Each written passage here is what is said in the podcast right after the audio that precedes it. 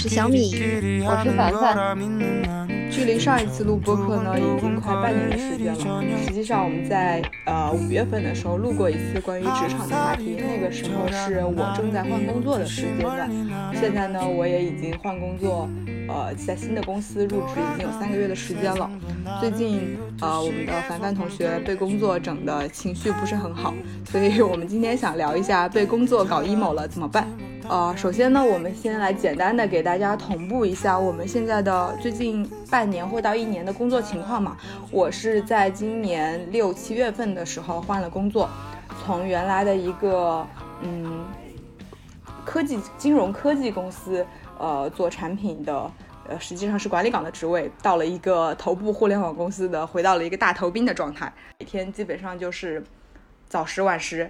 呃，本来我们公司原来是大小周的，最近取也我入职没多久之后也取消了大小周，但是工作日还是基本上处于一个每天大概十二个小时工作的状态。嗯，我也还在，因为相当于进了公司，进了新的公司之后，其实面对呃不同的职场环境，还有新的呃工作的业务。还是会有一些没有以前那么得心应手吧，所以还在处于一个摸索的状态。呃，我这边的话，其实还是在之前的公司是做一家手机硬件的厂商的互联网部门，已经在这里面呃大概有两年多的时间了啊。因为五月份我们录制节目的时候，我当时就已经换到了一个新的部门，嗯，工作上处于还是相对有一些斗志的。啊，但是到了转眼到了 Q 四，就是职职场人感觉都是拿拿第几个 Q 第几个 Q 来划分这一年，就到了 Q 四，感觉这一年的机械有点打不动了。主要是前三个 Q 都非常的拼，但是其实没有取得自己嗯预想的能收获的一个回报，所以现在工作缺乏了一些后劲和动力，所以也是想要拉我这两个朋友一起来聊一聊。嗯小米呢？因为小米和我和 T T 不太一样，他是自由职业者。嗯，我的话，我感觉今年也是有变化吧。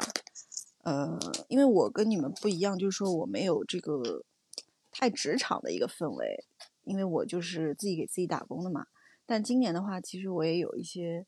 嗯，因为毕竟也到了三十岁这个年纪，然后对于自己。做了几，已经有做了两三年这样子时间工作室，然后感觉好像没什么发展，所以今年有一些想法。然后呢，我就在七月份的时候开始招人。当时呢，因为我有一个，嗯，在 pitch 一个项目，就是我们在竞标一个项目。那如果这个项目能拿下来的话，其实是非常好的。就是说我们会急需要扩招人，然后就一起去做这个项目，因为它是一个年单。然后后面，呃，各种原因吧，反正这个项目没有拿下来。但是我人已经开始在招了。那最后我就决定说，先招一个摄影师，因为我们是一个摄影工作室嘛。那我觉得有一个长期稳定的摄影师在那边也是比较好的。因为，呃，我跟大成不管怎么说，我们都不是专业做摄影的，还是比较还是希望有一个专业的人在那边。然后呢，这个摄影师招了两个月的时间，其实我也。有各种的反思，就是在这个过程中，我们也吵了很多架，然后我也一直在想，就是接下来发展的方向。后来我也想通了，就是我需要的不是这样一个摄影师的一个岗位，所以后面他自己想要走，我也没有任何要挽留的意思。然后就是经历过养了一个全职的那个员工几个月的时间，然后也帮助我自己想清楚了一些事情。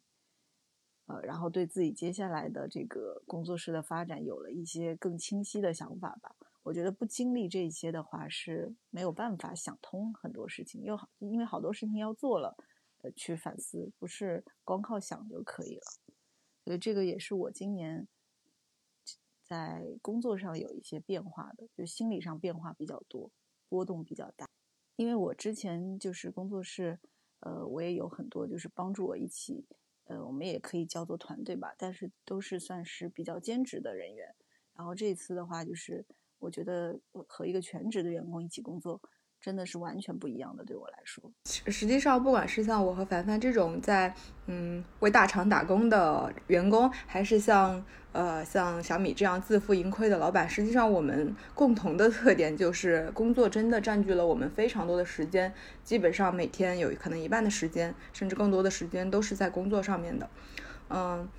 在这种情况下，就是想也想问一下，呃，目前就是我们现在目前的工作有哪些是让你觉得非常投入的点，又会遇到哪些让你觉得很 emo 的瞬间？凡凡最近感触比较深，要不然你先讲。嗯，说到工作中让人觉得投入的一些点和让人感觉到 emo 的瞬间，在我今年整个工作历程中，这两个阶段其实都经历过。嗯，在 Q 三的时候。就呃，原来我们职场人会拿 Q 来划分月份，就是在 Q 三的时候，老板让我担任一个项目的 PO，就算是一个项目的小小的负责人。然后这个项目，嗯，涉及到算法，涉及到内容，都是我以前没有接触过的。在刚刚开始的时候，我都是觉得啊特别头大。然后这三个月可以说是用生熬来熬过来的，在这个过程中克服了很多困难。其实加班辛苦这些都不算什么，让人觉得最难过的事情是。嗯，因为我们有的时候说在工作中会接触到一些猪队友，但最让自己伤心的是，就由于自己经验的一些缺乏，你会发现有可能这个猪队友是自己，就这一点会让自己觉得很挫败。但是这三个月可以说是过得很拼了，然后。硬着头皮挺过去，就会发现你自己原本陌生的领域，其实接触下来也没有你想象的那么可怕啊！因为所有的人都是由不懂到懂，有这样的一个阶段的。你把它扛过去了之后，你哪怕说你做的不是多么的出色，但也不会说再提起它就会有那种生理和心理的畏惧了。可能这个也是大家。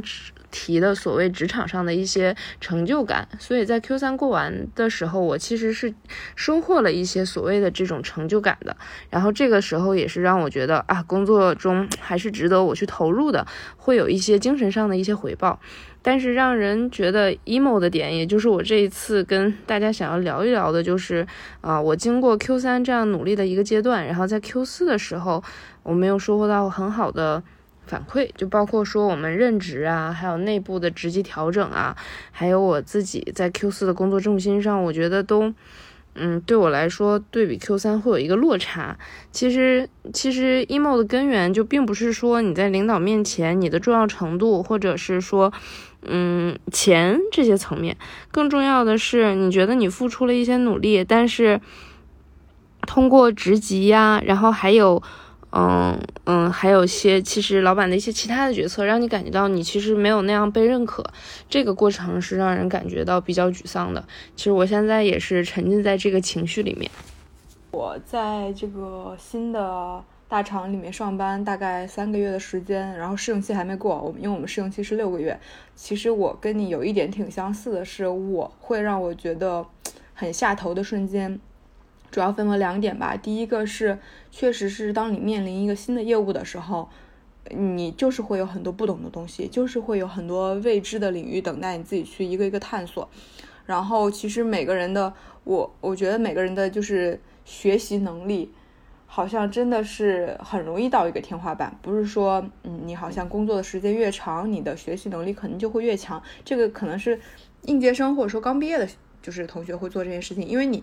不不是因为所有的新的领域或者说新的业务，你一定就是需要花时间来探索，你才能摸得很透的。它就是一个确实短时间没有办法吃得很透的东西。尤其是当我们的工龄变长之后，好像觉得就会有一些，有时候会有一些自负，会觉得说我已经工作这么长长的时间了，我自我理论上应该是在很快就可以呃把这些东西全盘的接受的，但是事实上可能就确实就是嗯不是很尽如人意。这是第一点，然后，但我现在好像慢慢的也接受了这件事情。我如以可能以前的我，如果有时候遇到一些我不是很明白的事情，我可能模棱两可的，我也就直接混过去了。但是现在呢，我我我一点儿也不担心别人觉得你不懂，因为。如果说你在不懂的时候，你没有去问的话，你有可能就会是就会是那个被问的人。与其你变得那么被动，倒不如自己主动一点，你就去问别人。然后我觉得这样可可能会有一定的好转吧。这是第一个。然后第二个是，我们公司的其中的一个公企业文化，嗯，包括大部分其实我都很认同的，像追求极致啊、始终创业啊、呃、开放谦逊啊这，但其中有一个企业文化，我觉得是实践的不是特别好的，就是坦诚清晰。我觉得任何公司大了之后，大家就会一定是会有很强的竞争意识。然后我现在也非常明显的感受到了，在现在这家公司的大家就是同事之间的这个边界感，然后每个人都嗯很警惕，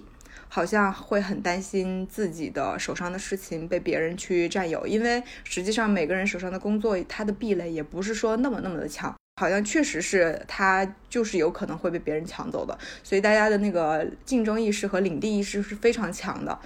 嗯，这个就会让我跟。嗯，会有一些，会有一点点不适感吧。然后还有一点就是，嗯，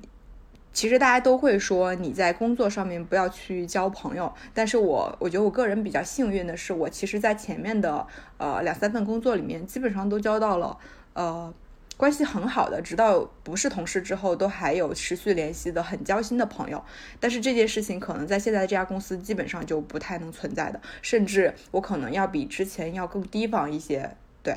但我最近渐渐，我我觉得我最近心态调整的还比较好的点是，我可好像比较越来越佛了。我会告诉自己说，上班主要最重要的就是为了拿工资，所以工作以外的内容。啊，一个一方面是拿工资，另外一方面是让自己持续的去有价值，所以其工作以外的其他的内容，我现在都不是特别在意了。我所以我自己的情绪也不太会为之波动很久，可能会短暂的波动，但是它不会持续太久。小米呢？小米的工作有没有是哪些让你觉得情绪很低落的时刻？嗯，我觉得我们的。虽然工作内容不一样和那个环境不一样，但是我觉得我们所焦虑和在意的东西是一样的吧。就是可能比较在意一个反馈，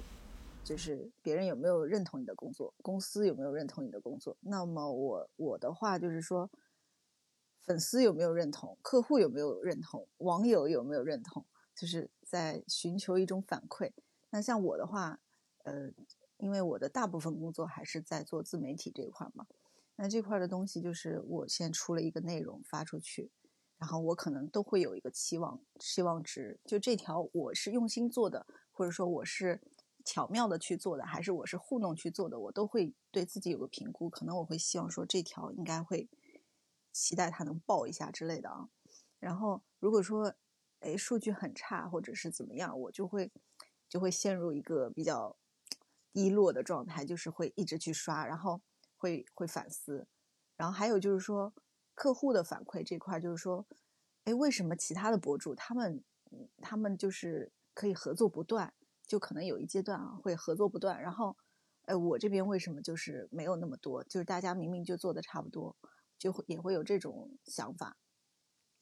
我觉得这种时刻就是会比较，呃，不太开心嘛。但是我最近又调整的比较好了，因为呃。现在已经到 Q 四了嘛，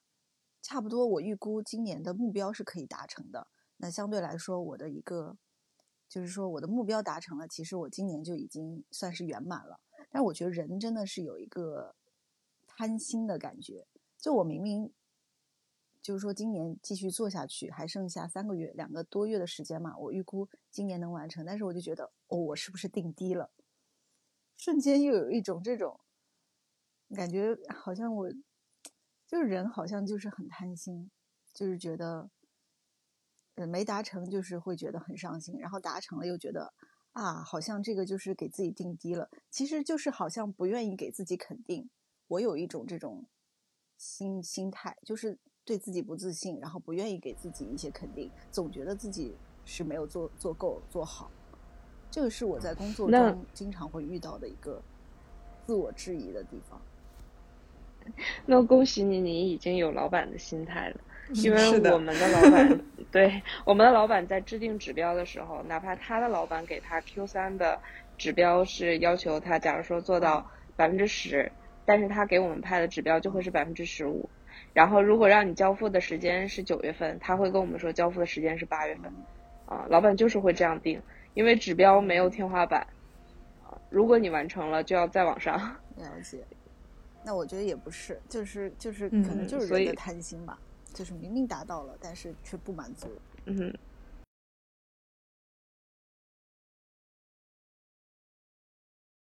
我我觉得你这个应该是对自己的，就是对自己有要求的一种表现吧。嗯，对自一个对自己有更高要求的人，他确实才能进步。呃如果当所有人都对自己有更高的要求的时候，那市场也好，用户也好，就只会接受那个要求更高的东西了。所以那些普普通通的或者中等偏上的，那有可能就是会被淘汰。那实际上，不管是你所在的自媒体行业，还是我跟凡凡所在的互联网的行业。肯定都会存在内卷。其实上一期节目也聊过一些关于内卷的话题。那我们这次有针对性的来聊一下行业之间具体存在的内卷，或者说嗯不同的行业存在一些的一些典型的问题。我先说吧，因为上一次节目我们聊过一些内卷的情况，但是现在我觉得在我们公司我接触到的情况还不是内卷，就可能和一些其他互联网大厂存在的问题还不太一样。就如果说内卷情况。还有互联网啊，还有自媒体内卷的情况，一会儿 T T 和小和小米可以分享一下。我我觉得我们公司的情况就是，嗯，其实外部环境是一样的，就是这个市场份额呃增速放缓了，或者是说没有什么增量的空间了，因为我们是手机厂商嘛，基本这个市场的空间基本也没有太大了，所以就是我们现在公司变的主题是去冗增效啊，然后我们现在就会变成人很少，但是活儿那么大。就是对于我们这样一个日活量级的应用，我们的产品只有十多个人，但基本市场上同样量级的应用，它的产品经理基本是在几百人这样的量级，所以我们现在就是人少活多，时间紧，事儿就干不好，嗯，然后呃这是第一点，还有另一点就是呃你没有办法管理老板的预期，因为你的老板也没有办法管理他老板的预期，就是这样。所以现在就是一层一层压下来，大家拿到的指标都是根本不合理的，就是没有办法完成的。嗯，正常的指标是你觉得你点一点脚尖你可以够到，你这样才有动力。但我们现在就是完不成，完不成的情况下还不会去给人员扩充，没有支持，然后大家就一直在一个长期非常疲惫的车轮战中。这样的话就，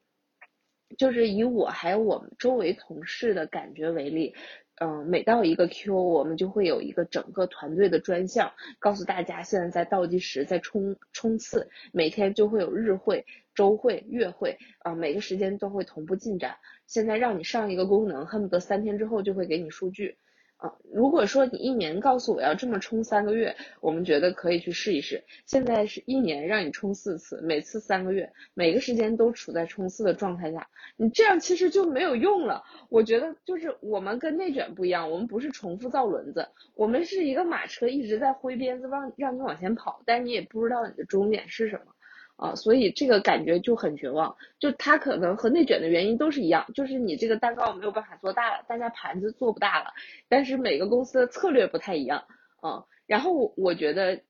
这是第一点，就是我们从员工的角度感觉很无助，第二点就是也不知道领导的高度是怎么样的，但我们觉得他很盲目，就他会对比我们同样的厂商。然后同样的部门，他们的人只要有部门比我们少，那他就认为你们的人效比比我们高。我们现在是赘鱼了啊，我们现在不成功了。我觉得这个东西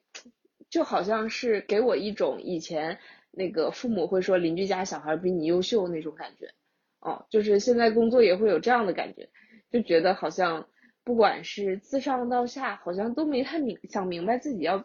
要什么，所以导致每个人都很累。就我们在抱怨的同时，我觉得我老板更辛苦，但也不知道大家为什么都会这么辛苦，好像就是陷进了一个怪圈里。我觉得实际上，嗯，就是环境造成的。我最近跟我男朋友每天一起在看世界历史，里面会讲到有一些人，有一些学者，他可能一辈子就研究一种古代的语言，然后就研究五十年、六十年，甚至可能研究出来的还只是他的一个猜测，就是不被证实是有效的。但是我们现在这种事情发生的概率会越来越少，然后能够花很长的时间，呃，让你去验证一个事情的价值，使的成本是非常高的，就是这个不太现实。所以大家都希望能够在最快最短的时间之内看，呃，因为大家都想削尖脑袋去创造价值，去让更多人看到你的工作的成绩，所以呢，呃。虽然大公司一直都在反对，呃，公司就是所有人就是重复造轮子的事情，但是我觉得这个可能是一个大公司不太可能避免的东西，就是大家一定会出现这种造烟囱的现象，而且有时候你造烟囱的时候，你实际上有可能你其实你一个人是没有办法去完成的，你需要一些呃团队的合作，但是谁来就是如果大家共同来做这件事情，谁来做这个事情的 owner 就很难去评判，呃。就会就是你可能花很多时间和精力在这个上面，就会觉得让人有一些疲惫。所以我现在反而在嗯一个事情参与度上面，我自己是不是主导的那个人，或我自己是不是负责人，我现在渐渐的放下这个执念了。我觉得如果我只是就是参与其中的一环，或者说或者是全程参我如果我只是。呃，参一个参参与者，但是我能够全程参与到这个项目的流程当中去，我现在也可以接受这样的情况，因为比起原来我独立负责一个什么东西，我现在更关心的是一哪些事情能够让是我之前没有做过的，是这个这个经验是以后可以复用的，让我的简历可以更漂亮的，我现在可能会更更关心这些事情。嗯嗯，挺好的。呃，我们这里的内卷怎么说？其实自媒体行业的内卷，我们已经聊过三期了，应该。好像之前对。我我个人觉得，你们如果是平常还在用一些社交软件看一些资讯的话，应该都能感觉得到吧？就是首先人越来越多，然后大家这个更新的东西越来越多，然后呢，这个互相抄袭的现象也越来越多，同同类型的东西越来越多。是吧？你做我也做，然后你日更我也日更，然后你弄个穿搭要搞得很酷炫，我也搞得很酷炫，就是大家就是花样越来越多了。这个这个作为原来来说可能就是百百花齐放，但是现在来说，大家信息太多的情况下，又觉得疲惫，看这些东西很很闹心。嗯，所以我是没有觉得说这个内卷对对我有什么特别。帮助的，我觉得如果是想要做好一个自媒体，嗯，就是得到一些反馈，就是说追热点呐，或者说是用一些技巧去做，是当然就是可以迅速的赚到流量。但是如果想长久的做，就比如说像李子柒那样，人家是有一个愿景的，人家会是有一个，就是我的一个方向或者我的一个调性，就是我遵从内心去做，我觉得这样会更长久一点吧。那目前对我来说，我也想明白一个事情，大概跟 T T 前面说的差不多。我原来呃为什么想要工作室，包括招人呢？然后去做一些自媒体以外的业务，是因为我考虑到三十岁以后，我可能自媒体这个东西，我不想把它当成我的百分之百的工作，或者全靠它去做。我觉得需要有一些可能将来不需要我亲自本人去做的一些工作。然后我在这方面就尝试了，我们有两年间也有尝试了一些项目去做，然后做完发现呢累，就是它的性价比不如自媒体。然后当而且角色变了之后，当我们变成一个服务客户的乙方之后，你所有的心态，包括你所有的工作都发生了转变。然后我觉得我们可以做，但是很累，而且比不过很多专业做这个的人。就就说拍摄的话，有专业做拍摄的。像杭州那边拍一条片子几百块钱，那我们是做不了这个价格去拍一条片子的，就是我们没有这么大的流水那个流水线可以去做。比如说人家是五个棚同时拍，然后就是每天像流水线一样那种拍淘宝模特的那种阵势，我们做不到。那我们就只能做一些，就算是中不溜的活，但是又很少这类型的，因为高端的人家会找高端，低端就自然有低端的接。那中间这段我觉得是比较少的，然后我们做了做，发现就是方向搞错了。其实应该就是还是说，我们擅长什么？擅长做自媒体，那还是做自媒体。只是就是我原来会把自己定位成，我就是中断了，我上不去。就是我从来没想过做成一个 top，所以这就是这个叫腰部和头部。对，就是我就把自己定性成我就是个。腰部了，我只要不下去就行，我只要不不不沉下去就行。但是我没有往上的勇气。然后后来就是大臣也一直说，就是你从来没想过这件事，你就不能抱怨说为什么我没有他们厉害，因为你从来都没想过，你也没有为之付出努力。后来我想想，确实是这样，我都没有想过自己能不能成为一个头部，能不能往上往上做，就是根本没有对自己抱有这个愿景，所以就根本做不成啊。然后后来我就想说，也就是最近我心态调的比较好了，就是我不太去跟人家做比较了，我就是嗯说的那个有点鸡汤，就是我在跟自己比较。跟自己比较，我觉得我今年已经比去年好很多了，至少说我在视频的更新频率上比去年高了很多，然后呢，也能清晰把握一些，呃，我做什么内容会比较好，就是有有了一点点概念。原先都是非常盲目的去做，就是没有计划，然后今天想做什么就做什么。虽然我现在还是保留了这种工作习惯，但是我会知道，有的时候流量很差的时候，我就做一个关于收纳的内容，它的数据就会好很多。就是我掌握了一点点小技巧，我理解的内卷就是自己跟自己卷吧，就是把自己挖的更那个透彻一点，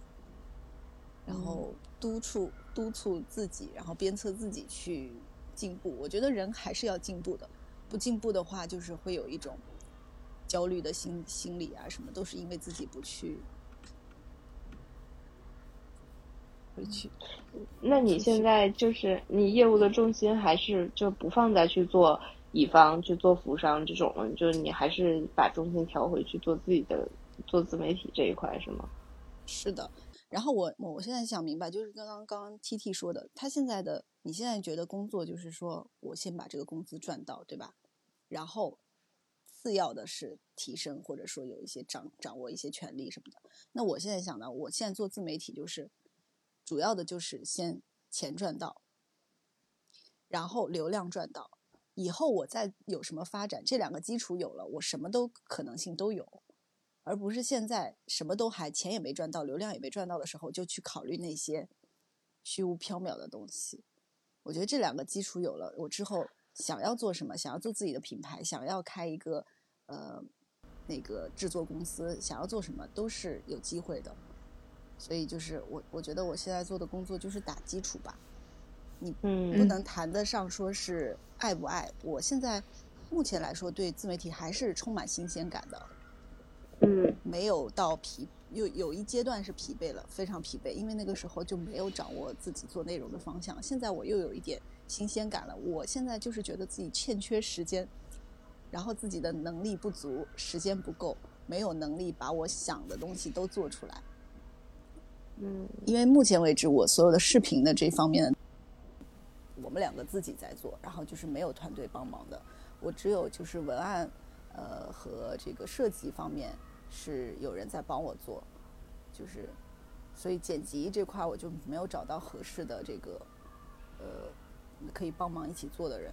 就是目前还比较辛苦，就是全部都要自己去想，然后这一点是我比较困扰的。所以这次招了这个摄影师之后，我就。想到了，我缺的不是摄影师，是一个可以，嗯，制作脚本或者说是帮忙剪辑的一个这样子的一个帮帮手，可能对我来，对我目前的工作发展来说会更好一点。我们上一期聊到，我们就是毕业八年，工作会有一些变化，然后我们现在三个人也都是处于三十加的状态。嗯，在传统意义上来说，这是一个呃比较适婚适育的状态。那小米是已经结婚几年，我和呃凡凡可能也会面临着父母的催婚啊、催育这些。而且我们最我最近一直在看的那个《再见爱人》里面，那个沈教授也一直提到说，哦，三十五岁之前。呃，是一个三过了三十五岁，女性可能就会错过最佳生育年龄。那到了三十岁之后呢？我觉得我们可能对于工作的规划和诉求，跟在二十几岁的时候是会有一些差异的。呃，如何去平衡我们的工作和生活，以及如何就是去找到对抗工作中的无力感，这个你们现在有什么心得吗？或者说你们现就是呃现在的状态跟之前就三十多岁之后的状态和二十几岁的时候的工作状态？以及如何平衡工作和生活的，现在有就是什么变化吗？我觉得我可能跟你们有一点不一样的，就是说，因为我就是像刚刚 T T 说，我算是自负盈亏的这种呃工作模式，对工作模式，就是说我所有呃，我之前会比较有一点点那个，就是请了全职员工之后，我的压力增大了嘛，我会觉得，首先我可能赚的头一万多块钱是给他的，我有一种这种心理，而不是他在帮助我搞钱，因为他来的这几个月没有帮我搞到任何钱，就是他没有为我的这个收益提供帮助，那我会觉得反而我我是变得被动去给员工赚钱，这种感觉啊，让我觉得很难受，压力很大，很焦虑。但是现在就是，哎，他走了之后，我反而有轻松了，然后我又可以有时间去思考自己的工作，而不是去安排他的工作了。然后我跟大成也经常讨论，就是说我们的这种工作模式到底能不能长久。现在本本来是二十几岁嘛，现在刚刚到三十岁，就是觉得尚能接受，因为目前没有孩子的这个压力，觉得尚能接受，我们算是有一点自由。可能随时今天说不想干就可以不用去上班的那种呃状态，但是好爽呀！担心四十岁，对我担心四十岁你你还能这么任性下去吗？对吧？如果那个时候已经有了孩子，然后有一些更大的压力之后，就好像没有办法这样子了。然后我跟你们我觉得不太一样，是我我自己我内心不觉得，但是。外人看来，我是一个很热爱工作的人。我会，我的生活里面就是工作占了大部分时间。我好像挺喜欢工作的，就是怎么说呢？这种喜欢也不是说我我主动去喜欢，就是我在工作的时候还不错，没有那么不开心，嗯，没有那么焦虑，反而让我放下了一些焦虑。就举一些小例子，就是我回家之后就喜欢站在电脑前面去搞一点东西，就是不太会说躺在沙发上或者躺在床上放松。然后只有当我脑子里过一遍，说我这些工作全部都做完了，好了，现在没事了，我可以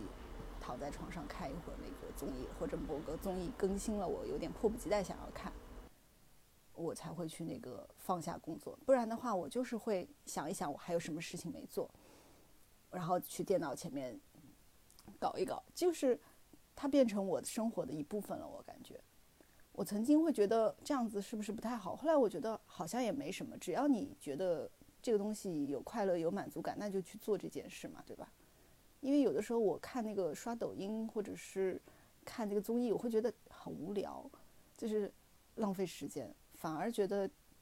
去做一些工作的时候，让我觉得有一点点满足和快乐。那我觉得就是适合自己的生活方式，也没有什么。还有一点就是说，怎么去平衡？我之前看了一本书，叫做《每周工作四小时》，好像是这个书吧。它的那个理论就是说，以前我们都是工作到六十岁，然后进行一个完整的退休。六十岁以后完全不做任何工作了，就是彻底进入一个退休的状态。他的理论就是说，把后半生的这些退休移到前半生，我工作一段时间，退休一段时间，工作一段时间，退休一段时间，这样子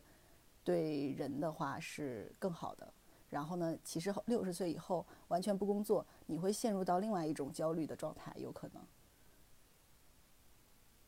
嗯，然后我就是蛮受这个理论的，我还是蛮赞同他这个的，因为他比较符合我现在的工作状态。嗯。其实感觉还是比较羡慕小米的工作状态，因为你能做到你刚才说的，你在生活里面也会去思考工作，也并不觉得是一个负担。我觉得本质上还是觉得，因为你这个工作是为你自己嘛。就是我好像从参加工作到现在。就本来也是一直都在公司打工，所以其实我很难去转变这个想法。我很多时候都会觉得我是在为公司打工，所以就会我非常能理解把上班和自己的我非常能理解把上班和自己生活划分的非常分明。因为我以前还在那个上班的时候，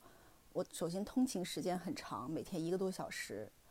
单程两来回就是可能将近三个小时的时间。这路程让我觉得很痛苦，然后到了单位，一些不好的人际关系让我觉得痛苦。我在星期天的晚上，第二天要上班的那个前一天晚上，我整个人就是特别痛苦，我都有点隐隐的想哭的感觉。就是那阵子就是这样子，就是达到一种根本就不想去，然后又没办法，因为我要每个月拿工资啊，就必须得去。我觉得现在好很多了，就是我面对工作没有太多这种。很痛苦的，偶尔会有了，就是当我特别不想做一个事情的时候，嗯，比如说让我去做一场直播带货，我就会觉得有点痛苦，因为它超过了我的舒适圈内了，可能让需要跨出去一步。但是你不是也做过好多次了？是。呃，没有真正意义上的带货，那种就是替品牌做的，因为它还是一个明码标价。比如说我做一场是多少钱，是这样子的。然后我说的那种就是说没有底薪，今天我就是去，今天就是准备了这些东西要去卖，就是那种李佳琦式的那种带货，我还没有做过。但是我一直觉得我应该要，因为现在这个东西就是已经火了也两年时间嘛，我觉得我都没有尝试过，然后就是属于一直都属于。有架子在那里，就觉得拉不下脸去做，或者说担心自己做了没有任何的收获，可能比如这一场什么都卖卖不出去，花了三个小时的时间直播，我会有一种挫败感。我很担心。还好啦，我觉得不用有，嗯，不用有太多架子吧，因为我昨天还在抖音上刷到娄艺潇他在直播带货。然后他的直播里面声嘶力竭，就卖一些块儿八毛的东西。我当时有震惊了，我想说，他他做一场，他是就算什么都卖不出去，他也不会那个。当然，明星肯定也会有那种心理啊，就是说，如果真没卖出去，也是很丢脸的一件事情，就或者销量不好的话，我就。对，但这个好像就无关销量了，因为我看到他在直播里声嘶力竭的喊，我都我我都会觉得那个啊，他心态调节的真好。我懂，我懂你的那个，我有时候也会看到，就是哎，他也能做这件事儿。我最近被那个激励到的是，我关注了一个北大的博主，也是做家居的，他每周都直播，嗯，然后我就觉得哇，人家北大金融系的。这么长得也不错，然后气质也很好，每周也直播，所以直播好像也不是一件说做了就怎么怎么样的事情，就是这个东西人家能赚钱，人家就去做了，对吧？嗯，那我，我给自己的期望就是十月份或者十一月份能做一次吧。到时候要来支持我，好吗？可以，好的，好的，没问题。我下单。OK，我我说实话，我对这个直播的过程还是很兴奋的。我觉得人一进入到直播状态，有一种兴奋感，我完全能够理解。但是我就是担心说，这一场做下来什么都没有，就自己搞得很 emo 了。嗯嗯，还是会有一些包袱。可是人不就是在不断的去挑战一些之前自己没有挑战过的事情吗？包括我们打工也是，其实你也不可能呃从一而终的一直做同一件东西吧？你就是因为你会面临不一样的工作内容、不一样的挑战，然后其实你的经历更多，也就意味着你的价值是更高的嘛。你这么想可以就会比较好，而且其实我刚想补充一点，就是小米说他觉得他的工作和生活是分不太开的。实际上，因为像我和凡凡这种，我们会觉得下班之后，呃，手机一关，电脑一关，谁也别来烦我这种状态，是因为我们确实是就是呃，每天就是板板正正的坐在电脑面前要做很多事情，同时我们也会有时会很享受偶尔的片刻的摸鱼的时光。呃，因为我们是发固定薪资的，跟你不太一样，就就好像前面我们也反复提到的，说你是一个自负盈亏的状态。我觉得可能也是因为你的工作内容是一个创作的性质。我正好前两天看那个李诞的那个脱口秀手册，他其实也有讲到，他前面应该是在第一章还是第二章的时候就有说到，说你必须要意识到你的全部人生都应该是为你的创作来提供养分，并且为之服务的。所以我觉得也可能是因为你的工作性质是需要你去不断的创作内容，所以而你的生活是为你的创作来提供基础和提供内容的，所以嗯可能就没有那么办，没有有就是那么多办法来分开吧。其实从 T T 这个角度来说，我之前不是也有看过，像张小龙有说，一个成功的产品经理他一定是要有生活的，懂生活的。其实这个我也是认同的。啊，因为这样你才会对你不管是互联网还是生活其他点，你会有一些感受。但我现在会觉得，就是产品这个工作对于我来说，好像就是，嗯，和，就就就是没有太大的那些自己发挥的一个空间，然后也没有让我去感受生活的这样的一个空间。所以，所以其实那个对于小米这个状态，我觉得还是挺羡慕的。嗯。哎，我刚刚其实讲这个话题，我会期待大家会谈到一些。呃，有没有想过如果说我们，因为其实我们现在都是处于虽然三十多岁了，但是处于没有小孩，也没有在考虑立马生小孩的这个过程啊。但但你们会不会考虑说，如果说以后可能要就是孕育下一代的话，会需要将自己的工作的重心是不是要去做一些调整啊？是不是要去减少一些工作在生活中的占比啊？这个你们有考虑过吗？嗯，没有。这个，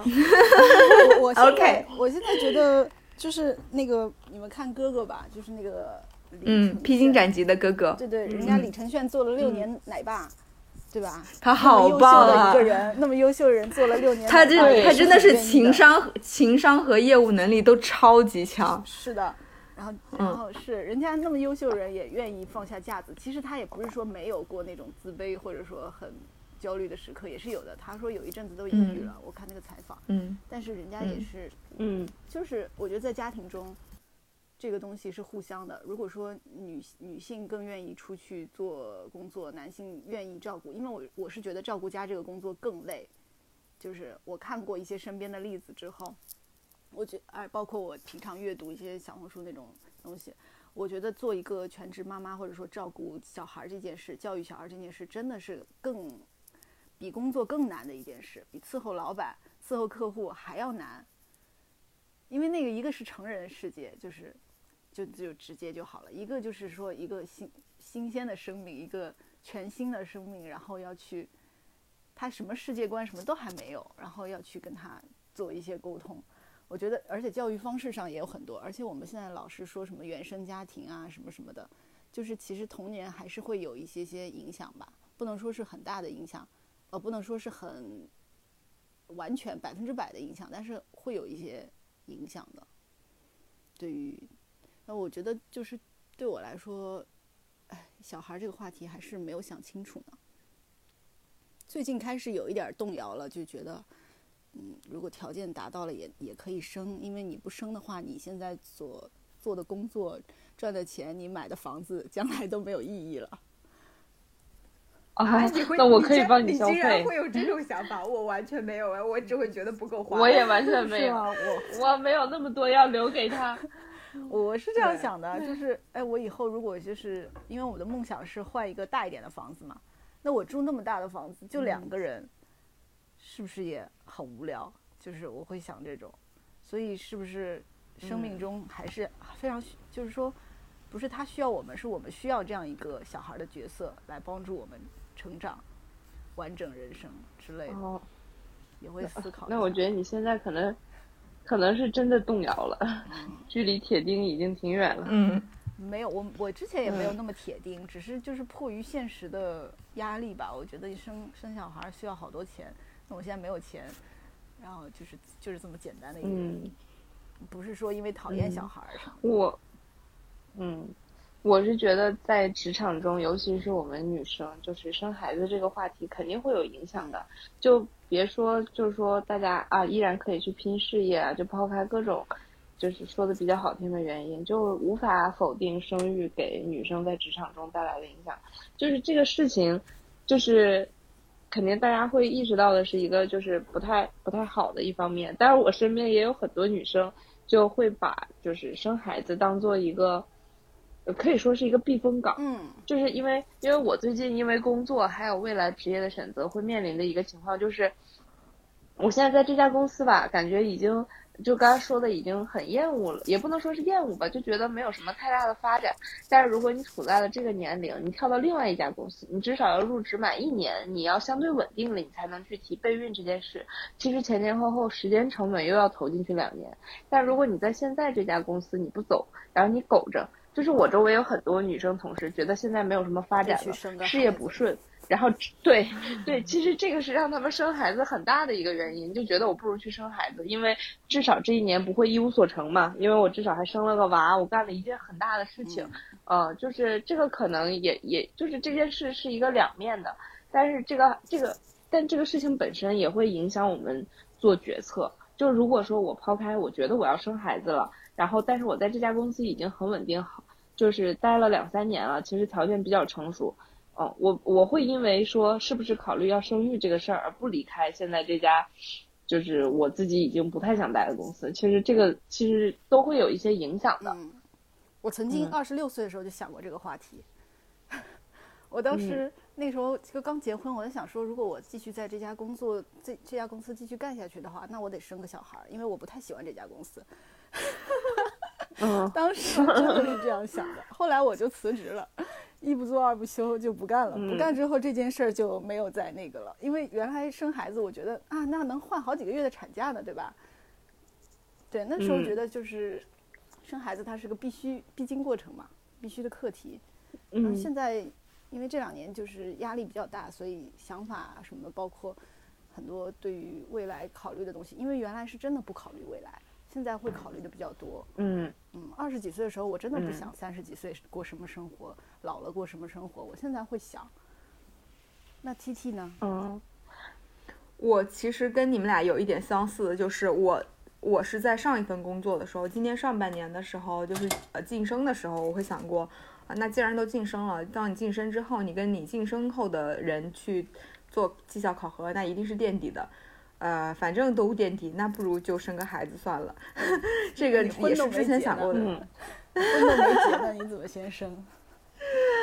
就可以先备着嘛 生了就结对，了。生了就结了，就是这样。但是现在其实他也确实，其实工作也真的是在很大程度上面会去影响我的婚育的状况。就像我现在来了一家新的公司，那我肯定不太可能在短期之内就去立马的生小孩。一方面我会自己有一定的责任心，我会觉得说我刚入职一家新公司，我这样做是不太合适的。呃，另外一方面。也是可能因为房子的关系啊，或者说就是工作的晋升的关系啊，也还是希望能够在现在这家公司有一定的，嗯，不能说晋升吧，至少但是在职级上，我希望能够就是上一个台阶之后再考虑这件事情，所以他肯定是会在无形中。嗯，也不能说无形吧，他肯定是会在有形中影响我的，呃，对于我的工，就是对于我的生活的规划的。但是我个人还是希望，其实能够在，呃，三十五岁之前吧，就是在最佳生育年龄之前会想要去就是考虑生育这件事情，因为身边真的是会有越来越多的女性朋友，呃，或者说就是情侣朋友，他们在备孕的过程当中会问遇到各种各样的难题，哪怕甚至是包括比我年龄更小的朋友也会有这样的问题。是吗？生不出来还是什么？嗯，很难对，怀。就是就很难怀，对，还挺常见的，真的很常见。然后我身边有一对对朋友最近就去就是做试管了。哦，那是还然后还有一对嗯，雌性。可以的，他一次性他是他当时是取了九个，然后培育成功了五个。嗯、对，因为你要打排卵针的嘛，你正常一个月是只排一个，但是你通过一些嗯医学的手段可以让你多排几个，多排几个，然后男的就是吧取精子就也可以 取很多，然后再去培育，培育看有哪些是能够稳定成活的，成活之后呢又挑出一些比较好的，然后最后呃试管的话就相当于你可你是可以，他他他本来也有想说要不要直接就做两个，嗯，但是后来好像是说做两个的风险其实就是。做试管，你生两个的风险肯定是比生一个的风险要更高的嘛。而且那个你培育好的受精卵其实是可以选择冷冻并且保存在医院的，一个月也就是呃一年也就收两百多块钱的那个保保管费。所以他想说先就做一个再说，后面如果有再有想法再看。嗯，然后还有包括我身边另外一对朋友，男女都是九三年的，其实比我们还要小三岁呢，也是男生和女生的指标都很差。所以也会可能会就是就是自然受孕的概率会非常的低，所以这个嗯，这是一个我们没有办法去控制和预判的，就是生理的状况。呃，这个也会让我或多或少的，就是想要把这件事情提上日程吧。就是虽然不那么着急，也不那么的迫切，但是我希望，呃，是会在某一个时间段把这件事情就是去完成。其实说了这么多。嗯呃，我觉得我们也是从二十几岁到三十几岁，对于工作、对于职场和对于生活的预期和嗯目标嗯是有一些变化的。那呃，在这个整个过程当中，我们的心态也是在不断的去变变化和调整。所以我也想问问你们嗯，就是是如何去就是考虑和或者说衡量美好的，就是我们自己心目中的美好生活和成功职场的关系的。就是我进入到三十岁的时候，面对职场，就是自己经常心理建设的，主要是有两个点。一个是职场发展的职位，还有一个就是职场发展拿到的钱。因为在深圳这样一个环境，大家都很上进，然后大家也的口头禅就是搞钱嘛，所以我总在搞自己这两方面心态。就是一是关于职位，之前 T T 我们俩聊天的时候，他说到一个点，我觉得挺对的。其实也就是互联网或者是这些行业发展太快了，让大家好像接受不了自己在三十岁的时候还是一个大头兵。但是就是目光放回之前的十几年、二十年，其实，在三四十岁，大家依然去做一些执行的工作，就是按部就班做自己的岗位的事情，就并不是人人都是领导，这件事儿不是很正常的吗？是。就这件事，其实对，只是说在我们这个环境，我们这个时代，好像把你三十岁还没有升到管理层或者升到中层，你觉得你职场就没有发展了，你就没有明天了，就没有未来了。其实主要还是我们这一批人。就是还是有很多人没有长到四五十岁，嗯，因为你长到四五十岁，你的日子也还是要过，是吧？你不可能在三十五岁你就死了，嗯，对，你就可能我们也只能就是这样一边做一边看下去吧，然后才能得出结论说我们这些人在互联网里面接下来会过得怎样，嗯，就可能也不用太预判自己的预判，对。然后第二点说关于钱，就是这个事情就是嗯很难不焦虑的。就会呃有一点就是我之前也是跟同事聊天，然后我有一个那是我的一个老板，然后他自己本来就是一个资深的内容从业者，然后他说他到了这个岁数，他发现人想要赚钱，最核心的还是要是根据自己的优势，例如说，嗯，他去投资要结合他自己是海南户口，所以他在海南买了挺多房子，然后他看好海南的发展，然后第二点就是说。就是搞副业这件事儿，因为他做内容的，他还不如把他对工作已经没有的热情，但是还有的能力去投在他老婆身上。他现在他把自己的老婆做成了一个啊还不错的一个自媒体的一个账号，然后而且他收入比较稳定，他还有经济实力一直去扶持他啊。然后他就跟我们讲说啊，你们在发展副业在搞钱的时候，一定要结合自己自身的能力。我当时听完之后，我就在想啊，我有什么能力，我有什么特长？我觉得我什么都没有，然后回来跟我男朋友聊天，然后他就看我这样很焦虑的状态，就非常不明白。他就问我说：“你现在很缺钱吗？”我说：“倒也不是。”他说：“那你就一定要搞副业吗？你一定要把你的爱好特长拿去赚钱吗？你要是有这个时间，我们又不是很缺钱，你看点书，你去运动一下，你高兴一下，我我我看到你这样可能会更高兴。”其实我后来觉得也是，就是好像从我自己的角度出发。我不需要这么高的职位，我也不需要这么多钱。其实我现在这样日子过得也可以，啊，就就是我可能还是会被大家这个焦虑的情绪所带动。就后来说到了就是美好生活，也是因为前几天看了那个看理想的那个角落的夜晚，然后最新一期节目是梁文道他们还有刘琴教授，嗯，还有周濂他们去聊说成功的工作不等于美好的人生。啊，我当时看完了之后，其实因为因为被工作搞 emo 了嘛，然后所以看见他们这么说，还是觉得会有点治愈。他会说说有的人，呃，这一年升职加薪的效率比较高，但有的人呢，这一年他可能陪自己的亲友、陪自己的孩子，然后看书、看电影、旅行的效率比较高。说如果你放在工作上来讲，那肯定前者比后者成功，但你放在生活上来讲，你这个不好说，两个也没法比。所以，就如果追求的是美好生活，那看的就不能这么窄。我当时就觉得啊，就可能是被安慰到了。虽然可能回到工作这个环境，啊，该闹心还是会闹心，但是如果跳脱出来，你会觉得啊，我好像也这一年也不是一无是处，也不是一个彻底的 loser。所以，所以可能，呃，就不断的这样自我建设吧，就是问自己。啊，是想要那么多吗？就是我想要那么多，他和我把日子过好，是不是一定有存在一些什么必然的联系？发现好像也没有，嗯，大概就是这样。嗯，其实我还蛮认同这一点的，而且我觉得我就是今年在心态上面，呃，就今年换工作这件事情，让我在心态上面有蛮大的变化的。我也会趋向于像你说的这种更追求美好生活这一块，因为，嗯，我觉得。不管是我们的价值，就是怎么说呢？就是我我我很认同你刚刚说的，不要去把价值感、成就感和工作上面的成就去划等号，因为我们呃也很同意小萌就是提到的，说其实我们人生中获得成就感和价值感的来源是有非常多的，但工作其实只是其中一项，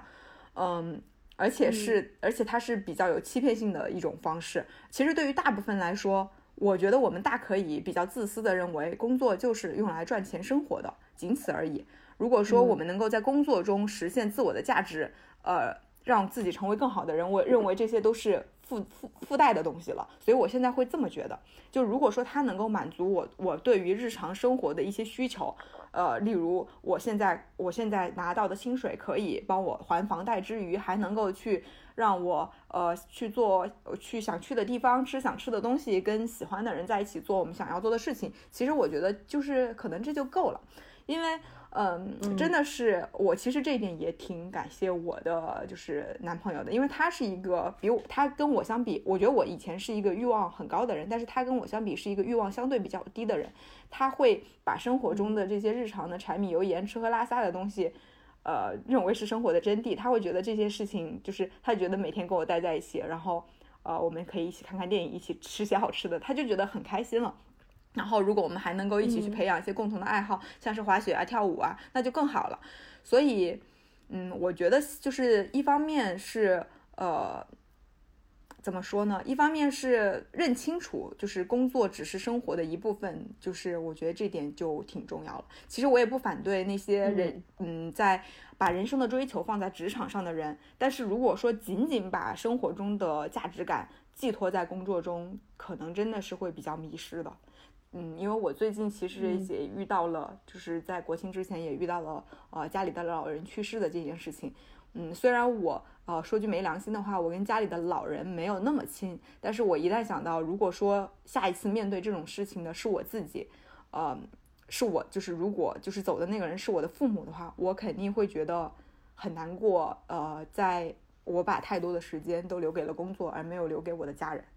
所以我也是希望，嗯，就是就是反正就是遭遇了，也不是遭遇，就是好像今年面临了这些工作上面的变化。呃，我会就是自己心态会调整的更好吧，也会把呃你前面所提到的美好生活看成自己呃所有的人生长路里面优先级更高的一个东西。然后，嗯，短就长期的，我觉得是要去设定一些长远的目标去为之努力的，这个是没有问题的。但是短期来说，在职场上面，只要管理好自己的预期，确定好优先级，例如你到底是想要一个。呃呃，就是满意的薪水，还是想要达到一个什么样的工作上的能力，或者又又或者是说，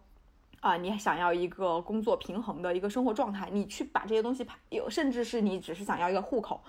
因为这些都是我们身我们自己和我们身边朋友遇到的东西，你去管，你去确定好你的优先级，你要的是哪前哪几个，你能够其实能够实现前两个，我觉得就已经很 OK 了。所以这样子，如果这样想想的话，剩下那些事情好像就都变得不那么重要。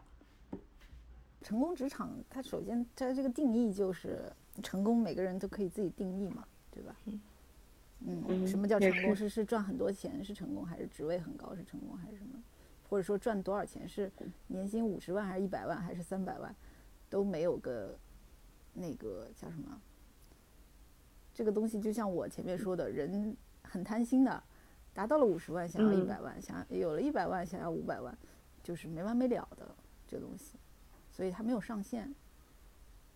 是，生活的话，反正我最近在放假的时候看了那个那个被讨厌的勇气，还是有一点小收获的。不能完全赞同他所有的观点，但是给了我一点点启示。我其实我总结他的简单的两句话，就是用王菲的话说，就嗯，跟你有什么关系？跟他们又有什么关系？有的时候做事情就是从自己出发。他的那个观点是说。你做的事情对他人有用，你认为有用就行了。他们有没有给你反馈，或者他认为认为有没有用，都跟你没有关系。你只要就是自自己出发点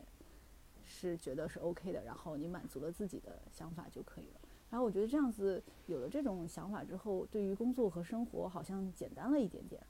对我来说，因为我原来思考的特别多，我就会做一个事情的时候就会想别人怎么想我。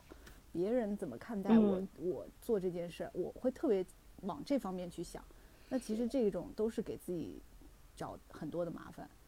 不管是在工作中还是生活中，就太在意别人的看法了。嗯。然后我是觉得说，我我我我对于工作和生活的心态也是一阵一阵的，就是一阵子觉得很满足很 OK，就是达到短期性的满意了，然后一阵子可能又会陷入一种新的这个焦虑，可能因为卷的又更严重啦之类的。嗯，哦，我觉得就是嗯，看淡一些东西吧。就像刚刚 T T 说的那个，你认为最重要的一个东西是什么？找找清楚它。其实就简单一些了，其他杂七杂八的就可以放下，只要不影响你最终的这个目标的实现，或者说你最重要的这件事，比如说就是工作就是赚钱，薪水多，那只要不影响这件事情，其他的那些你就可以就可以跟他无关紧要的东西就可以暂时放下。嗯，因为因为它不干扰到你最终的目标嘛。那你如果说特别在意的话，你就没有精力去在意最重要的那个事情了。对。然后我觉得，凡凡的话。你是不是也有在考虑说，哎，我在这家公司继续下去，今年又没有那个特别好的结果，然后你有考虑换工作之类的吗？有啊，有。我说，对，前两天也还跟弟弟说，但是其实考，嗯嗯，我个人觉得考虑的，你想要在工作上赚更多的钱，只有跳槽啊。你在同一家公司是很难涨薪涨到你一个。非常满意的程度的，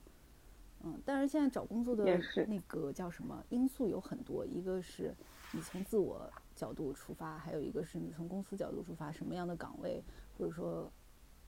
舒不舒服这个工作，离家近不近，这都是各种原因嘛。但你还是要看清楚你最重要的一个原因，你是想短期内赚更多的钱，还是说看长期舒适的一个状态，嗯，然后去做决定要不要换这个工作。还是先结婚生孩子，把这个之前就是把这个之前最重要的事情先先搞清楚。之前总是之前总是觉得啊，职场发展不顺就去生个孩子，等到真的发展不顺的时候，发现自己也没有想明白，现在就想要生孩子，也没有做好准备。对，因为实际上我我觉得这种工作不顺去生个孩子这种想法，相对其实虽然有很多人是这么做，但我觉得这想法可能是。不够成熟的，因为生孩子绝对不是逃避，就是能够取代工作焦虑的，肯定不是躺平，而是另外一种新的劳新的劳累和新的操劳。嗯，我觉得他们之所以有这种想法的人，他他去生孩子，是因为他达到了生孩子的条件了，家里有人帮忙，有父母帮忙，或者说对有一定的积蓄了，就是他本身就有这个条件去生，然后他有这个给自己了一条退路，或者说一个暂缓的一个。那其实，那其实凡凡也还也也差不多具备这样的条件啊。如果你对如果具备的话，其实它是一个，因为好多人说，原来就好多人跟我说早生早生一点好，呃，就是就不要不要这么早生。但是现在好多生了的人跟我说，还是早点生好，就是有各种 各种。我觉得别人的声音就是听听吧，还是重点还是要关注在。其实还是关注在自己身上，自己到底有没有想清楚，自己做了这个决定会不会后悔？因为别人怎么说都是别人的事儿。嗯嗯，就不要为了任何人或者是任何状态生孩子，还是我觉得生孩子这事儿就只有为了自己。对对，这个东西就是我一直就是还不想生的原因，就是就是这么没有用。我现在身边好多人都生了孩子。就是十一假期，我都看了三个孩子了，提前体验一下，天天看孩子，天天去看孩子，然后就是六个月的、一岁的、三个月的都有，然后我就 各种状态都了解一下，是各种状态都了解。我感觉我很清楚，孩子生完之后要怎么怎么地，我好像都很清楚了，但是没有没有那么大的强烈的意愿，或者迫切的想要生，就没有。我觉得等到有的时候再去做你。这个是 timing 就是刚刚好的，但我总结一下，我觉得女人女人还挺难的，女人活在这个一线城市是还挺难的吧？需要自己打拼，真的是是又又要考虑生孩子、家庭、结婚，还要考虑在职场上的发展，然后还要还也也要考虑赚钱，嗯，但也正是因为有有有这样的。有这样更越来越多的这样的女性的存在，也会让社会上面女性地位提升更多嘛？所以很难讲它是一个好，就是单纯的好的或者不好的事情。嗯，那，你们会，我有一个问题，你们会羡慕那种不用上班又有钱花的女人吗？当然会啊，是会有人不会不羡慕的吗？嗯，对但你啊不觉得就是他们也有很多难言之隐吗？不是，我觉我觉得是这样，我觉得我觉得你说的这种情况是比较极端的情况，你这个叫做嗯是不是羡慕不劳而获？我觉得不劳而获一定是所有或是挺羡慕的，对，肯定是没有人不羡慕的。但是你要说，嗯，你你想想，我们身边肯定是会有那些是命，对，呃，命中注定的。真的身边是有很多就是呃很努力、很上进，呃，就是牺牲了很多其他的事情，例如家人，例如自己的时休闲的时间去搞工作、搞职场的。那这一类人，例如可能他年薪呃两百万、三百万，然后但是你左手是这个选择啊，两百万、三百万，右手是十年之内父父母生病你也不在。然后就是你的呃伴侣，就是想要约你看电影，你也不能陪。然后你爷爷奶奶去世了，可能你也不在，嗯，你还会选择这个吗？我觉得我我不太会羡慕这些，所以我现在就是觉得就是，呃，经济条件，我觉得只要他能够满足你自己的那个欲望，其实再高多少，我我觉得现在就是差别不是很大。当然，这个也是我自己给自己，嗯，告诉就是自己告诉自己，可能就是。呃，不给自己定过高的目标的一个借口吧，但我是真的是觉得这些东西可能就没有那么重要了。嗯嗯因为我经常刷，就是小红书上说东西真真假假都有嘛，那些人就是可能发一些假的，但常常就是有那些女人一买就买很贵的东西，然后你就翻翻他的主页，就是不工作的人。我就是在思考，这些人是靠什么工作的？就是靠什么来钱的？首先我，我真的是哎，对于这一类人，我真的是完全不羡慕。首先，且不说他说的是、我也是。他他，我先不管他的就是发的内容是不是真实的，但是但是众所周知，小红书现在已经是一个讲故事的平台了。最近遇到一件很搞笑的事情是，是，我就感觉我朋友他，我朋友他发了一个就是女生写的自己买房的经历，写的特别的详细，洋洋洒洒从头到尾心理过程是怎么变化的，最后选了哪个房型，写的特别明确，然后转给我说这是你邻居，就是跟我买的同一个小区的。然后我一看，他其中写到的一个房号是我的房号，就是你觉得巧不巧？编的，就是他这个故事编的，就是呃均价也不对，然后户型什么也不对，然后他他的目的是什么呢？我不就是不能理解这种编故事的人到底是咋想的。嗯，然后甚至，而且我甚至下面有很多人评论，包括我评论说你这个是不是写的不太对？我们的我们这个小区的均价根本就不是这样，甚至他连我们小区挨着的那条路写的都是错的，就是就很奇葩。然后下面就有人就是戳穿了他这个故事当中的种种漏洞和 bug，但是他直到最后，他这条帖子还挺火的，可能有呃。呃，上成百上千的收藏和点赞吧，但是直到这么多人戳穿了他的漏洞，他都没有把这个呃，他都没有把这条小红书删掉，就是我就是目的达到了吧？对 他也不太在乎吧？对引引引发大家的讨论，争取嗯流量。虽然不知道他最终目的是什么，但是他这条的目的达到了，就像嗯是那个哎，我那个你们知道的，嗯，就好像啊，对，其实这可能是他寻求流量密码的一种方式。但是回到你刚刚说的那些每天在小红书上面晒物质生活很富裕的，我真的没有特别羡慕。我觉得，呃，如果因为因为物质生活，我觉得达到一个自己就是调节到自己想要的一个状态就行了。因为我可能我现在的欲望也没有那么高，就是因为可能也是没有过过更好的生活，我不知道那样是怎样的，所以我反而也会觉得说我现在这样的状态还 OK。另外一方，另外就是说，我觉得如果说我们把自己更多的富，就富裕这个词，如果我们把更多的时间和精力投入在去培养一些精神富裕的东西，可能真的物质就还好了。因为，嗯，我我我不知道这样说是不是听起来会有点酸，但是我真的是发自内心的没有没有特别羡慕，因为我觉得我自己现在想要过上的物质的生活，嗯。基本上能够满足了，或者说我就是踮踮脚就能够满足，我就可能觉得这样就够了。嗯嗯嗯挺好的，这是一种就是自我满足嘛。我觉得人要能够、嗯能够始终达到这种状态的话，就能够达到一种所谓幸福的状态。对，不然的嗯话，你赚再多钱，你眼睛看得很高的话，就是永远都是不满足，不满足就是会达到一种不幸福、不平衡，然后导致各种嗯焦虑的问题。我我在追求这种状态，就是能够达到平衡。就我想说，小敏说小红书上有那些不劳而获，每天还有很多钱买买买的女生的一些生活状态。如果她说的是真的，其实不外乎两种情况：一就是她自己就很有钱，他下生就是很有钱，这种是很理想的状态；第二种呢，他就是可能依附别人嘛。其实这个比上班还难。我觉得这个就是分人。如果要是让我去做这个事情，我做不了。对，这个这超出我能力范围，这都不是说我想做和不想做。那第一点，那种家里家里条件本来就好，这种那大家都很羡慕。我前同事有一个女生就是这样，她现在就没有在工作。我前两天跟他聊聊天，我就说我好羡慕你。他说不用羡慕，每个人生下来的任务不一样。我说，我说行吧。他的任务是花钱是吗？他他他他反正，嗯，对他，但是他他还蛮好了吧？因为因为你接触到这种本来自己从小家里条件就很好的人，但反倒没有后期。突然物质一下丰富了，那种想要秀炫帅的心态，他倒也没有啊。是的，对，因为我也有认识这样的女孩，就还好像挺单纯的。对对。然后像。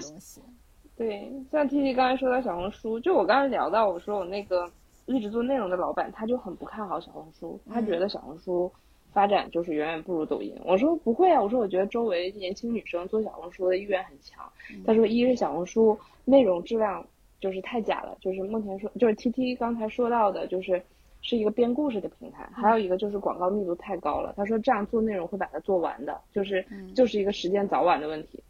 嗯，我我现在不太知道，因为我还是会拿它当一个日常信息的搜索平台，但不知道长远来看，如果让我觉得它的内容太假了，我可能确实也会放弃它。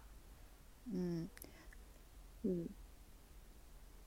行，我的提问问完了，我只是 just 想听一些你们的 看法。嗯，就有的时候我只是会有一个念头，我不是说羡慕，就是会有会有个思考，就是比如说在别人怎么想的。对我有几次，我现在不太逛商场了，但是有几次我去恒隆的时候，就上海那奢侈品比较多的商场，香奈儿门口在排队，我就会有个思考：天哪，这些人都是谁呀？他们的钱从哪儿来的？上班工作日 为什么要来这儿排队买香奈儿？我就会想说，他们这些人到底是怎么赚钱的？嗯，只能说世界太大，是是的，人太多，中国十几亿人呢，而且而且我们是生活在什么地方？一线城市，就是本来就是中国的钱可能不知道有没有那个说的准确，可能前百分之十之类的啊。嗯，然后我们又是在一线城市里，也不是最。底层的，就是还是在，还是要就至少是个本科生吧。你们知道，你们知道本科生全全国好像比率很低的，百分之百分之四还是多少？反正是个位，肯定是个位数。对对对，就我知道了这个数字之后，我还挺惊讶的。而且你知道，年收入超过三十万，年收入超过三十万家庭哦，就是富就已经属于富裕了。家庭年收入超过三十万就已经是属于富裕了，对。那我们确实已经过得不错了，是是是，哎，这扯远了，扯远了。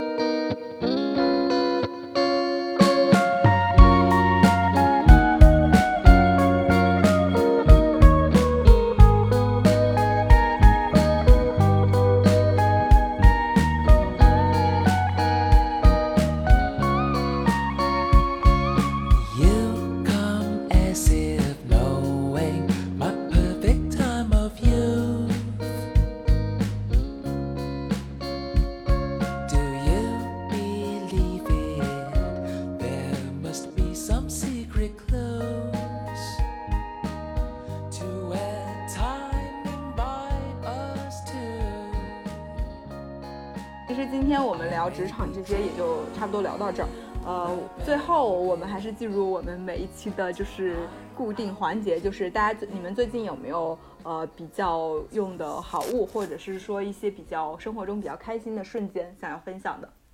我想要推荐一本书，就叫《蛤蟆先生去看心理医生》。嗯，就这个书还蛮有名的，就是周围很多人可能都有，但是呃，我我也是，我也是有了这本书很久，但我一直没看。但最近不是心态不太好嘛，我就看了很多类似的书，就这个还有什么悉达多一些搞心态的，嗯，就是蛤蟆先生去看心理医生这个书，它是英国的一个老牌的心理咨询入门的书籍，他看的非常的就是深入浅出，而且你会有一些事情，你就会突然明白他为什么会这样。就是举例来讲，他有说一个人他会在三四岁的时候会开始有一个意识，就是我我好不好，周围的人好不好。他说他对这个事情的看法会决定你以后做很多事情的判断。就我好不好，别人好不好，他会组成四个象限，就是我好别人也好，我好别人不好，别人不好我好，别人不好我也不好。他就会决定说。你以后会变成一个什么样的性格？你看事情是一个什么样的角度？我后来拿这个理论去套身边的一些人，我发现很有道理。他说会习惯说别人不好我好的人，就是很容易生气和愤怒的人。说这种人总发火。他说常见于我们爸妈，就是可能我们爸妈在对待我们的时候都是这样的，他都会把责任推给你。然后他说这样的人其实很难抑郁，因为他不会对自己有什么不满。但是我不好，别人好的人是一种很容易抑郁的体质。我把这个套在我身边一些抑郁的人身上，我发现确实是这样的。他好像一直都是在这样想事情，所以其实那个写的非常简单，它是一个寓言的一个角度，全都是以小动物的口吻，就大家有空可以看一下。那我是容易抑郁的，对，你可以看一下。他说了很多，就是你发现周围是这么回事儿，但是他提炼成了一些规律，你发现这可能在心理学上早就是一些共识的一些情况。小米呢？嗯，我最近斥资买了个东西，干嘛？一 TB 的 iPhone 十三 Pro Max。啊，这个没有，这个我这个我要说一下，我觉得 iPhone 十三 Pro 没有我之前那个 iPhone 十二好用。嗯哼。所以大家要买手机的话，我觉得也是一个不错的选择。就是它拍出来的照片，它拍出来的那个视频颜色都不一样，就是新的手机它拍出来那个饱和度更高。然后我不太喜欢那种色彩特别浓郁的，它也有点像安卓机调整了是吗？就会自己加一些饱和度。对，完全不一样。十二我觉得拍出来就是有一点点淡，我喜欢那种淡，因为你方便后期调色。嗯。而它已经很比较真实。对，它已经很浓了之后，我在后期调色我就有点困难，因为它本来那种滤镜什么的都是往上加颜色的，不是往下减颜色的。那我现在现在在调的话，我就会觉得它有时候出片很红或者颜色。就偏浓郁，我不太喜欢，所以我就一直在说，一直在跟大成说这手机买的不好，而且那么贵。我其实就要一个十二五幺二的可能就够了，因为我买这个手机主要是为了拍视频用嘛，就是拍摄工具。啊，这个不说，我最近斥资买了一个，不是应该也不是我买吧，算是大成送我的吧。车。他自己说他刷的卡，就一个戒指。哦，你买了什么戒指？在海南还是买了？就我对，就我一直想。几年前就想拥有的一个戒指，就是那个很浮夸的尚美的那个戒指。尚美，对，就是钻戒还是？不是钻戒，其实它本身不不值钱，就是本身它的材质不太值钱，而且我也大概了解这个这个类型的东西就是很便宜，但是品牌嘛，品牌就卖的很贵，然后一直都是我心里想要的那个东西。然后呢？是尚美的哪一款啊？就是那个尚美好像降价了，是不是？今年好像是，对对对对对，好像说尚美今年降价了，嗯，对，八月份统一调价了。然后呢，我就发现调价之后，在免税店看了它它的价格之后，跟我一九年在巴黎看的那个价格基本上是差不多的，而且是退税后的价格，也没差多少。那我觉得，嗯，就有点心动。但是它的本身单价对我来说还是太贵了。我这两年都没有买任何的奢侈品嘛，就没有花过万元以上的钱。然后我在很犹豫，很犹豫，因为我们现在说实话压力也挺大，每个月的开销很多，嗯，然后嗯又属于一个欠负债的状态，我其实不太想买任何的这个东西。然后大臣就在那边说，他说，就是这个东西啊，现在对你来说可能有一点点，呃小的这个压力或者怎么样，这样你就是获取它的时候你才会更快乐。那如果说过了两年手头宽裕了，你就。再买同样这个东西，你就没有得到那么多快乐和满足了。然后我就被他这个话打动了，然后我就觉得行了。大成表现不错。对，然后他就是说用他赚的钱给我买嘛，然后我就觉得，嗯，好吧。但其实买的时候没有那么快乐，但是回来了之后，我没有，我我是我有，就是说没有，就这个东西也让我觉得。呃，拥有它就是拥有本身就是一种快乐了。我没有说要跟别人去分享，才获取一些快乐。就是我现在有时候在家，我看一看它，我就很快乐了。哎，我觉得这个好像嗯就是超越了本身这个物质那种炫耀的成分。嗯嗯嗯，哎，我真的觉得我们我们好像我们应该是比几年前的我们，我觉得都都成长了，真真的是成熟了。嗯，顺便顺嗯便告诉一下听众朋友们，这款尚美的海蓝宝价值是超过几万的，你方便透露吗？我刚刚已经查到了。免税店是免税店是四万六，然后我只有单倍积分。如果我上个月哦买的话嗯有生日积分，但是我是普卡嘛，只有一倍嗯积分，然后积了一千五百分，也就是如果说算、哦算扣掉相当于减到一千五。对，才四万五吧。哦哦那尚美它没有 double 的积分或者怎么样？因为我去看 Tiffany，她说她女戒是会有 double 的积分。没有，她没有。但是嗯四万五跟我在巴黎看到那个价格是差不多的。所以啊、我觉真的，因为因为我看了澳门也要卖五万多澳门币呢，价值人民币也是四万多，所以其实还是蛮划算的。对，所以就是差不多最划算。然后，本来这个划算对于以前的我来说，可能前两年的我来说，就是划算，它是一个让我冲动去购购买的一个因素，就是啊，好划算，不买不行。但现在我嗯不是会因为这些原因，就是我觉得就是一个念想吧，就是几年前种草的这样一嗯个东西，然后一直想要拥有它，然后今天我拥有了，然后虽然这个钱有一点心痛，有一点那个，但是它带来的快乐就很多。然后这个快乐嗯也不是因为买了东西要去跟别人炫耀所以快乐，就是就是拥有了一个之前很想要的东西，然后就很快乐了。然后也是我跟大成两个人可能奋斗了十年的一个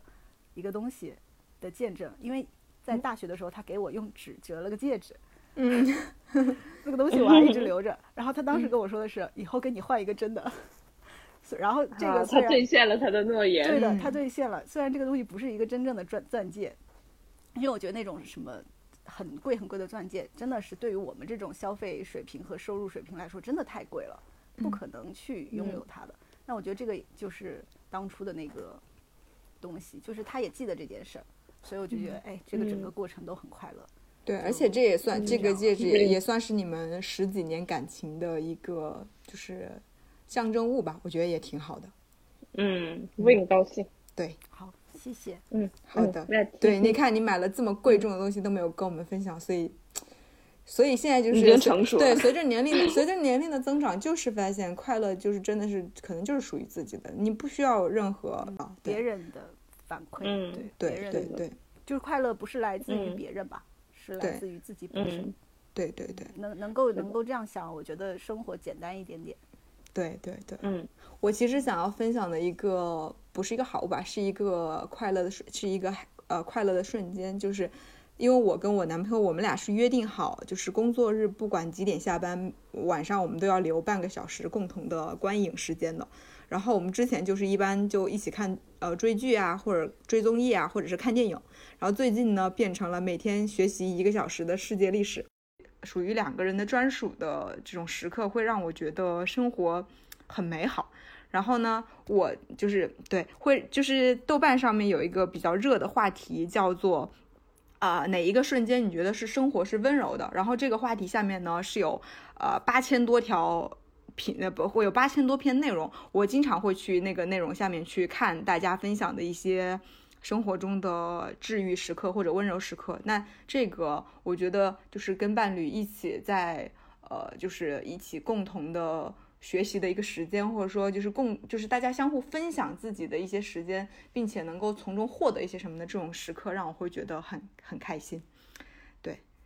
就是一个又不花钱。对吧？又很容易获得的一个事情，所以我觉得就是越来越，我现在会越来越多的关注这种精神上面的开心和富裕。嗯挺好的，感觉我们都进步了。下次可以聊一聊这个爱情和情侣的 话题。我刚刚，我刚刚正想说，我说我们这连 毕竟现在都有，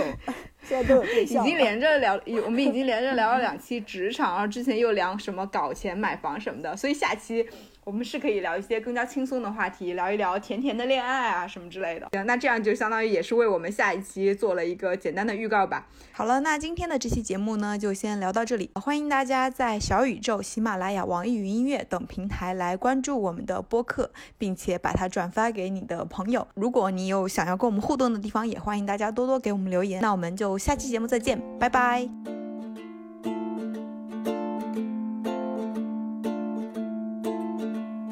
别担忧，还要再过多久，才能过你想要的生活？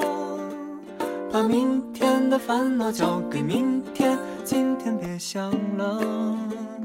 以后再说。别再问他会爱你多久，未来有谁说得准呢？把明天的烦恼交给明天，今天别想了。未来走一步看一步，没什么大不了的，没有翻不了的山坡，没有过不去的河。